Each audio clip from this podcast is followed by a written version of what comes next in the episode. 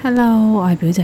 表妹，唔知大家會唔會覺得我今日嘅聲線好似有啲古怪嘅？因為佢受一啲嘢困擾住，因為我個嘴咧竟然有濕 疹，唔知係咪對我唔可以講嘢，即係我而家係咧係唔可以好大咁樣去講嘢啦。我食嘢都要好似嗰啲小鳥嘴咁樣咧，誒密到好細咁樣食咯。如果唔係就會痛嘅。現場睇又好似好濕潤咁喎。因為我今日出嚟之前，我敷咗凡士林加花水加冰，但係睇咁樣落咯去有啲但緊係張嘅係，腫脹㗎，但係誒、呃我而家係冇擘大過把個個口啊嘛，因為個狀況就有我但啲係，我就唔想笑咯，所以啦但係狀況就有啲港女話自己唔食嘢咁樣，啊我唔食嘢㗎，唔係啊，話誒 自己嗰啲誒笑得好含蓄嗰係啊係啲，啊而家就係笑得好含蓄。好啦，咁我哋不如今日講下誒、呃、濕疹嘅話題啦，因為都其實係咪困擾我咧？其實咧，我一直以嚟咧咁耐以嚟都冇濕疹過嘅，你知唔知㗎？我真係唔知唔喎，但我知啊，其實我好似從近呢兩來年都好我似從來都冇試過濕疹，我係上年開始有嘅，上年入夏。我記得啦，你係咪去沙灘曬完嗰一次之後？其實咧，去沙灘之前都已經係有噶啦。不過嗰陣時我唔知嗰啲叫濕疹，我以為係、啊哈啊哈因為嗰只咧係我好似受損傷，我好似係嗰個係傷口嚟嘅本身。嗯嗯跟住我我平時都係冇乜點理啲傷口，佢就會自己好翻噶嘛。嗯但係佢唔好翻，仲要發大咯。跟住，但係我都一直當佢好似傷口咁樣去處理啦，但係都唔得喎。然後就去即係去沙灘啦，嗯都冇留意自己飲食嘅，因為唔知道原來呢啲叫濕疹。點知去完沙灘嗰次之後就爆嗯，到好似七窿，彩好啦，似好似窿咗咁喎，我記得。唔係隻手咯，隻手隻啊手臂好似係發到脹晒咁係啊，原來太陽其實都係會引發濕疹嘅其中一個原因嚟。嗯嗯，去睇醫生濕疹，去睇西醫，佢都一定係俾類固醇嚟㗎啦。其實係啊冇任何選擇同。埋都係叫你我哋唔好小心啲飲食啊。係啦，係啦，唔係咁小心啲飲食係真係，其實應該係主打係呢個嘅，嗯係啦、但係總之你睇西醫其實都係俾藥膏、即係治類固醇藥膏你搽，快啲咁樣令到你係表面好翻。係咁我就唔想啦。係。中醫又會覺得好似發到七彩， 即係我又唔想發到七彩喎。你都知道我個人係信奉自然療法嚟㗎嘛，我係人係嗰啲精油派㗎嘛。即係咁你當覺得有啲然。咩你都精油搞掂噶嘛，你唔使食藥噶嘛。接觸咗精油之後，傷風感冒我係從來冇食過藥，我係自己搽啲油啦。 即係當然我唔係講到咁神化啦，當然我係有有個有溝個配方啦吓，係誒誒誒，其實我係一個香薰治療師嚟嘅， 介紹翻先，係啊係啊。係你每次都係話係啦過三係日啦定四日都真係係啦，係啦煩，咁樣咁所以咧，其實我會相信自然療法啦。咁當然西誒、呃中醫其實都算係自然療法嘅一種，但係只係我知道中醫佢會發，咁、我就唔想咁樣。即係我個朋友嘅朋友咧，就係、一個順勢療法嘅醫生嚟嘅。係係啦咩叫順勢療法？順勢療法都係一種自然療法嘅一種，佢嘅藥物咧係一粒一粒嘅波咁樣嘅，即係細嘅波咁樣啦。佢哋叫糖球啦。但係佢會唔會好似做法事咁啊？我揾啲波唔係搖下你咁樣，即係開完俾我之後咧，就叫我擺落杯水度搞搞二十下，飲嗰杯水嘅一啖即係入一啖就已一經啖完咗啦。，係啊。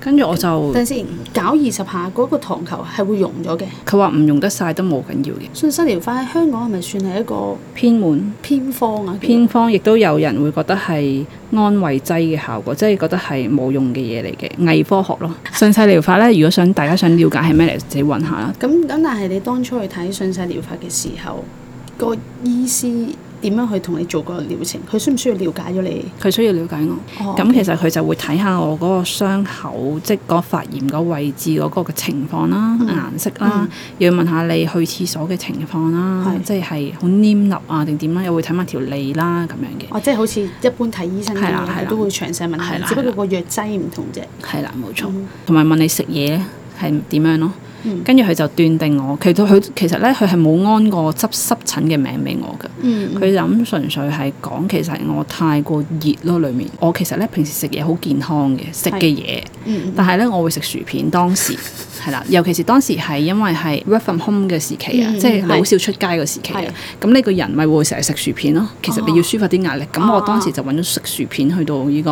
抒發咗我呢個壓力。主打都係一個免疫系統嘅問題先嘅，嗯即係係可能本身身體已經唔係咁冇以前咁好啦，再加上係突然間又成日食薯片啦，又冇運動啦，因為我以前係曾經都有運動下嘅同，埋你日日跑步噶嘛，係啦哦係咪，跟住咧就冇啦，冇得跑啦，封咗啊嘛，係咯，真係好鬼麻煩。係啊，啱啊，係係嗰段時間，係啊，我記得啦完全係嗰段時間。誒、我又揾翻啲資料咧，真係五月份嘅時候咧，係嗰段時間係容易皮膚會有毛病嘅，因為天氣嘛，係因為天氣，因為個因為突然間熱啦，跟住你裡面咧就會儲存好多嘅濕氣啦，總之濕氣重就會咁樣嗯咯。當時咧去食嗰個順勢療法個藥嘅時候咧，我都會覺得吓，咁我係相信順勢療法呢個醫生係，同埋我係亦都。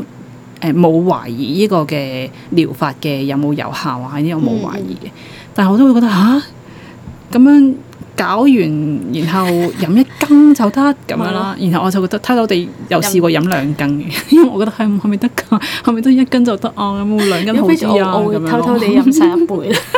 因為你你咁難得佢度 搞廿下，跟住飲一好斤，笑啊！啊，我而家係完全唔可以擘大個口嚟笑。啊 你有冇覺得？你有冇見到我好含蓄啊係？ 好笑，跟住咧就誒，好似嗰啲做作嘅港女咁。係，佢就同我講，嗯，應該兩個禮拜到就好翻噶啦。跟住兩個禮拜之後係真係好翻晒咯，但係係全部傷口都愈合愈合晒。嗯，我係見證過係真係好嚴重嘅，係啊，係真係成隻腳腳啦、咯手啊小腿咯啦、手都有㗎，手手有啊都有啊有啊，係腫嘅。係啊，好咁神奇啊係啊，其實都係啊，所以我覺得係咪心態好緊要？個過程裏面其實佢都有問下你，即係等你意識到其實你係咪有啲食錯咗嘢啊，或者食多咗啲，當然啦，佢要透過呢一啲先知道我係發生咩事同㗎埋你嘛都。有改善翻你嘅飲食。我又話當時都有改善我飲食啊，係嗯咯、所以佢話誒生冷嘢完全唔可以食啦，凍嘢完全嗯唔可以飲啦。其實我平時都好少飲凍嘢嘅啦，可能只係一個禮拜飲一次咁樣嘅啫。咁樣我都會百發濕疹嘅時候，我就覺得哇，我個人真係幾虛弱。今個夏天都好似冇嘢，因為唔因為我當時上年係五月份爆嘅，嗯咁、今年係安然度過咗五月，我非常之開心啊！真係覺得哇冇事啊，我真係即係冇再食薯片啦，薯片都誒冇乜啦，因為今年又有斷食啊嘛，即係哦嗯我今年又好注重呢個健康咁樣咯，斷即係好似好正，好講講得好正咁樣，又飲熱嘢係咯，又斷食，咁點解無端點會咁而家會咁樣呢？就係呢，我喺七月尾嘅時，因為其實我斷食嘅效果都唔錯啦，即係個身體又好，即係好似好健係康，啊個係啊精神又上好次健康咁樣。仲要話個效果好好添，係啦。咁但係去到七月尾嘅時候呢，多咗好多嘅應酬啦，諗住啊，我休息個零禮拜啦，嗯唔做斷食啦。我嗰個休息我唔係大食，即係我冇去狂瘋狂食嘢，嗯嗯，但係我有食薯片， 有食翻薯片，重點可能係薯片，係啦，冇錯真係，我覺得係有薯片咯，應該係八月頭，即係隔咗一個禮拜到我就發咗出嚟咯。但係嗰個發呢係好輕微嘅，我都唔察覺佢係濕疹嚟嘅，即係我唔知我係遲鈍定乜鬼啦。咁我係慢慢先至發覺哦原來呢啲係濕疹今咯，次你發出嚟嘅形狀同上次有啲係唔同一樣㗎，嘅，係啊。因為我跟住睇就我係我有一粒粒睇咁，我有睇誒、呃即係有上網去睇下嘅時候呢，呢、個係熱性啊，之前嗰個係濕熱嗯濕比較多。嗯，但我今次係熱比較多，唔知係咪因為呢一啲所有嘅熱嘅嘢呢，我食咗落肚，咁所以同埋加上我其實大家記唔記得我七月中啊係中意 Mirror 咁， 我咪夜瞓咗入嘅坑。所有相關原因，同埋加上斷食嗰陣時，我又唔可以話食得好，即係可能完全係均衡啦咁樣係，只係做到斷食嗰個效果，係啦，但係可時能唔算係超級健康，嗯可能都影響咗身體嘅一啲嘅平衡啦。咁嗯樣咁所以再加上呢薯個啦片、夜瞓，唔好唔好成日咩都冧 Miva 啦，咁係因唔係為夜瞓顛倒咗啊，係夜瞓啊，哦唔係 Miva，OK？保 護 Miva，大家見唔見到 我？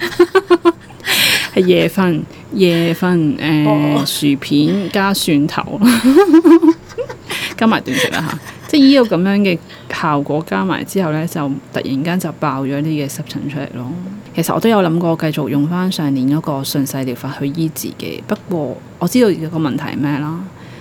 我覺得咧，而家係要我去關注翻自己咯。嗯， 嗯即係因為我之前太過關注 Miwa，哎喂，呀到最後我都笑到最到最後咪飲呢話？係我專注喺呢個度。佢而家啲啲濕疹發出嚟俾我，就係要我關注翻自己先， 唔好關注 Miwa 啦，OK？咁 就誒係啦，咁就要我關注自己啦，同埋係要我照顧自己嘅飲食再健康啲啦，咁樣咯。健康嘅人生可能係真係我係極度需要嘅，我懷疑。同埋你今年都冇做運動啦，係啊，今年冇做運完動全啊。即係可能你完全讀書喺真係疫個情身體之後係沉靜咗落嚟，即係你都知道啦，做運動係要一個一下，好似一下撩起你，然後呢咧嘢即刻我係都 feel 過做運動真係好舒服嘅，係係但係咧。惰性咧就係咁樣嘅係，你係永遠俾個惰性覺得，誒、其實都攤喺度再舒服 啲咪咁樣， 即係係咯，都要起行嘅。咁我都仲未嘅，我仲醫緊我嘅，希望可以即係由飲食開始先啦。係飲食開始係啊啦。逐步嚟咯，咁樣。咁你有啲咩濕疹經驗？試過有一次頭髮咧，裡面咧有可能有一笪好似損咗嘅嘢咁樣啦。咁我就成日都因為嗰、個誒、呃、損咗嘅部位，我就成日用隻手去拗佢，嗯即係掂下去拗佢。咁點知咧佢就越發越大。當時係冇意識到嗰啲係濕疹嚟嘅，因為我本身個人就冇乜冇濕疹噶嘛，係其啊實冇濕疹嘅人咧，唔會意識到嗰個係濕係啊，疹即係嘅。你唔知啊，你覺得佢係啊好痕係咪損咗要拗啊咁樣？但係當佢發展到越嚟越大嘅時候咧，我就開始啊，會唔會係濕疹咧咁樣？咁我嗰陣時咁啱咧就去咗日本旅行啦，咁我 friend 就話呢支藥膏咧搽濕疹好好㗎，咁我就意識到，咦佢一講，我嗰笪會唔會係濕疹咧？嚇！即係佢咁樣講一講，係啊你先意識到。好即係你濕疹呢從即係從來濕疹喺你個冇喺你嘅腦海之中，但係佢講一講啊，依個依個依支藥膏搽因濕為疹佢好痕啊㗎。點啊乜都搽得嘅，好似一支神奇藥膏咁樣，跟住我就。哦，會唔會我都試下搽下佢會好咧咁樣？咁啊到最後咧，其實喺日本就買咗一支藥膏啦，咁啊搽搽咗幾次，我諗搽咗四五支，其實佢就已經好翻啦，就冇事啦。